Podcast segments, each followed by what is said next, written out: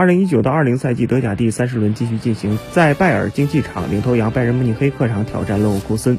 上半场，阿拉里奥打破僵局，科曼扳平比分，格雷茨卡世界波反超，格纳布里吊射破门，拜仁三比一反超勒沃库森。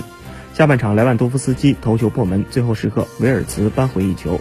值得一提的是，本场比赛莱万本赛季进球数已经达到了三十个，穆勒的助攻次数也达到了二十个。最终，拜仁客场四比二逆转勒沃库森，取得德甲九连胜。三十轮战罢，拜仁积分达到七十分，依然遥遥领先。拜仁此前德甲八连胜，但与勒沃库森近两次德甲交锋均落败。二零一二到一三赛季以来，拜仁还从未对一支球队德甲三连败。